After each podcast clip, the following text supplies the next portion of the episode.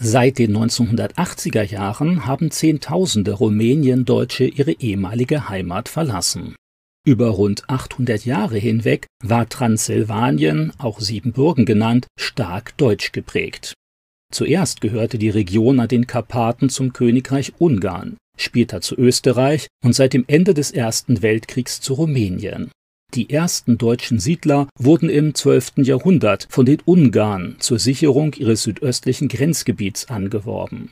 Überwiegend kamen sie aus dem flämischen Teil Belgiens, aus dem Großherzogtum Luxemburg und aus der Gegend von Köln. Sie waren katholisch und gründeten eigene Dörfer und Städte neben den orthodoxen Rumänen, die vor allem von der Viehwirtschaft lebten. Später sprach man von den Siebenbürger Sachsen.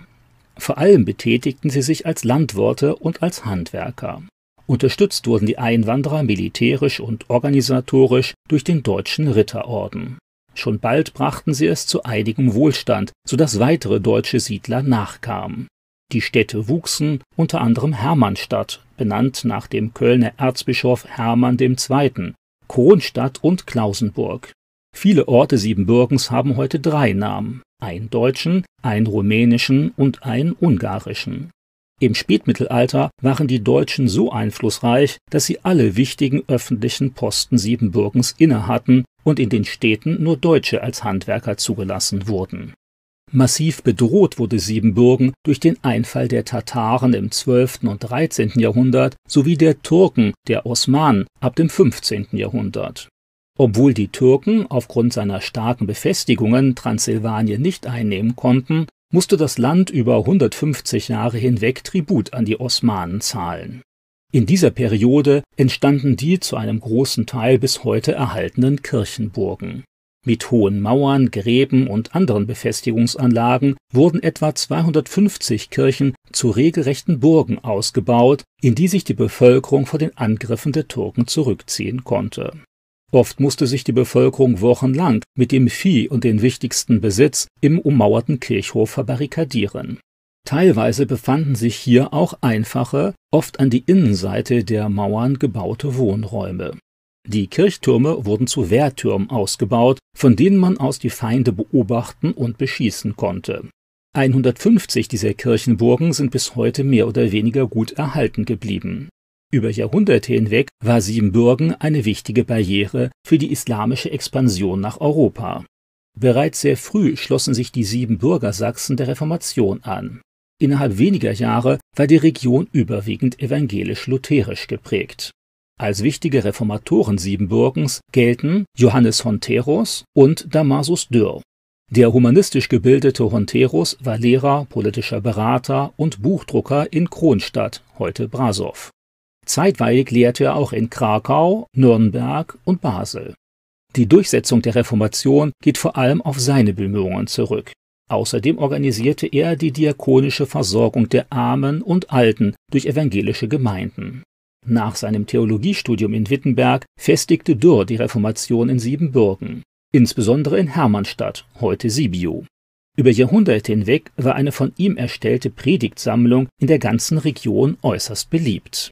Im Gegensatz zu den langwierigen und blutigen Auseinandersetzungen in Deutschland verlief die Reformation in Transsilvanien überwiegend friedlich. Schon bald wurden hier neben den Evangelischen auch die Reformierten bzw. Calvinisten und die Unitarier als gleichberechtigt anerkannt. Unitarier betonen den Glauben an einen einzigen Gott. Jesus wurde von ihnen lediglich als Geschöpf angesehen und der Heilige Geist als Kraft Gottes. Im Rahmen der Reformation wurden viele Kunstgegenstände aus den Kirchen Siebenbürgens entfernt und die religiösen Wandmalereien weiß überstrichen. Die von der Bevölkerung hoch angesehenen Pfarrer studierten zumeist in Wittenberg. Die Erneuerungsbewegung des Pietismus konnte sich in Transsilvanien nicht wirklich durchsetzen. Zwischen 1734 und 1756 deportierten die Habsburger Herrscher Karl VI. und Maria Theresia zahlreiche evangelische Österreicher nach Transsilvanien. Im Rahmen der Gegenreformation sollte das ganze österreichische Kernland wieder rein katholisch werden. Die sogenannten Landler verstärkten mit ihrem Zuzug den deutschsprachigen Einfluss in Siebenbürgen noch einmal. Ihnen war der von der Bibel und persönlicher Frömmigkeit geprägte Glauben äußerst wichtig. Immerhin hatten sie aus diesem Grund Österreich verlassen müssen. Sie trugen zu einer gewissen geistlichen Erneuerung bei. Seit dem 18. Jahrhundert übernahm die evangelische Kirche Siebenbürgens zumeist die theologischen Modeströmungen aus Deutschland. Dominierte im 18. Jahrhundert noch die lutherische Orthodoxie, wurde sie schon bald von der Aufklärung verdrängt. Im 19. Jahrhundert förderten die meisten Pfarrer zuerst den Nationalismus und dann den Rationalismus. Die Betonung persönlicher Bekehrung und Frömmigkeit traten zugunsten von Tradition und vermeintlicher Modernität zurück. Im sogenannten Kulturprotestantismus engagierte sich die evangelische Kirche für eine verbesserte Bildung, den Ausbau der Technik, beispielsweise der Elektrizität und der Eisenbahn, sowie der Pflege der Kultur. Biblische Wunder, Sünde, Jenseits und das stellvertretende Leiden Jesu empfand man als altmodisch. Diese Entwicklung entfremdete viele Siebenbürger Sachsen allerdings von der Kirche. Daneben etablierte sich im 19. Jahrhundert eine Gruppe der praktizierenden Gläubigen, denen die Beziehung zu Jesus, Bibellesen, Gebet und gelebte Frömmigkeit besonders am Herzen lagen. Gerade in einigen kleineren Städten etablierten sich pietistisch orientierte Kreise. Außerdem entstanden einige Brüder- und Baptistengemeinden, denen der tägliche Glaube wichtiger war als die Anpassung an Modernität und Zeitgeist. Allerdings befanden sich diese Gruppen in der Minderheit. Nach dem Ende des Ersten Weltkriegs, in dem sich die Deutschen dafür aussprachen, zukünftig nicht mehr zu Ungarn, sondern zu Rumänien zu gehören, wurde die Volksmission und die persönliche Frömmigkeit wieder stärker hervorgehoben. Gleichzeitig etablierten sich aber auch schon in den 1920er Jahren nationalsozialistische Ideen. Sprache und Alltagsleben wurden ideologisch umgestaltet. Plötzlich legte man großen Wert auf seine möglichst reinen deutschen Wurzeln. Nachbarschaftsvereine und kirchliche Gruppen wurden für nationalsozialistische Vereinigungen aufgegeben. Man empfand sich als Deutscher als viele Deutsche. Nach anfänglichem Zögern arbeitete auch die Kirchenleitung eng mit den Nationalsozialisten zusammen. Einige evangelische Kirchenführer Siebenbürgens wollten sogar den ganzen christlichen Glauben entjudaisieren. Die Verfolgung und Deportation der Juden betrachtete man als politische Notwendigkeit. Gegen die nationalsozialistische Ideologie positionierte sich der ehemalige Katholik und spätere Bischof der evangelischen Kirche Siebenbürgens, Viktor Glondis. Aufgrund des großen politischen Drucks wurde Glondis im Februar 1941 zwangsweise in den Ruhestand versetzt. An seine Stelle trat ein nationalsozialistisch orientierter Theologe. Wie nicht anders zu erwarten, standen die Siebenbürger Sachsen nach der Niederlage des Nationalsozialismus unter Generalverdacht. Im sozialistischen Rumänien galten sie als Feinde. 75.000 Rumäniendeutsche wurden zur Zwangsarbeit in sowjetische Gefangenenlager gebracht. Über 10.000 starben unter den belastenden Lebens- und Arbeitsbedingungen. Im sozialistischen Rumänien wurde Christen das Leben massiv erschwert. Die Kirche verlor einen erheblichen Teil ihres Besitzes und ihrer Mitglieder. Unter dem politischen Druck orientierte man sich wieder stärker an grundsätzlichen Glaubensfragen.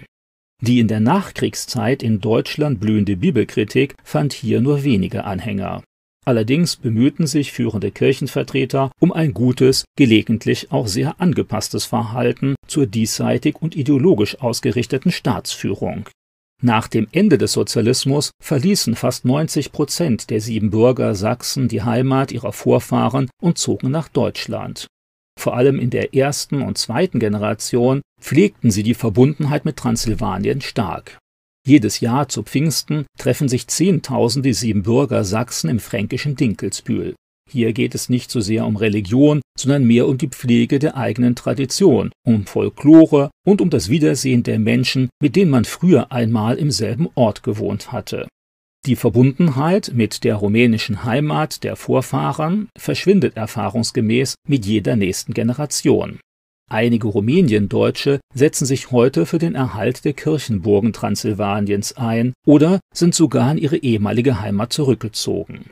Eine reichhaltige Literatur informiert über Geschichte und Kultur der Deutschen in Siebenbürgen.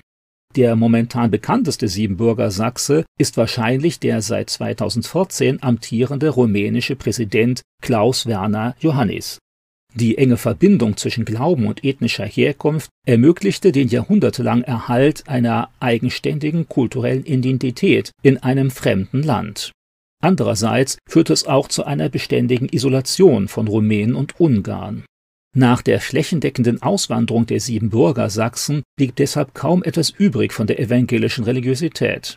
Über Jahrhunderte hinweg gab es kaum Versuche, die Rumänen oder die Ungarn für einen am Evangelium orientierten Glauben zu gewinnen.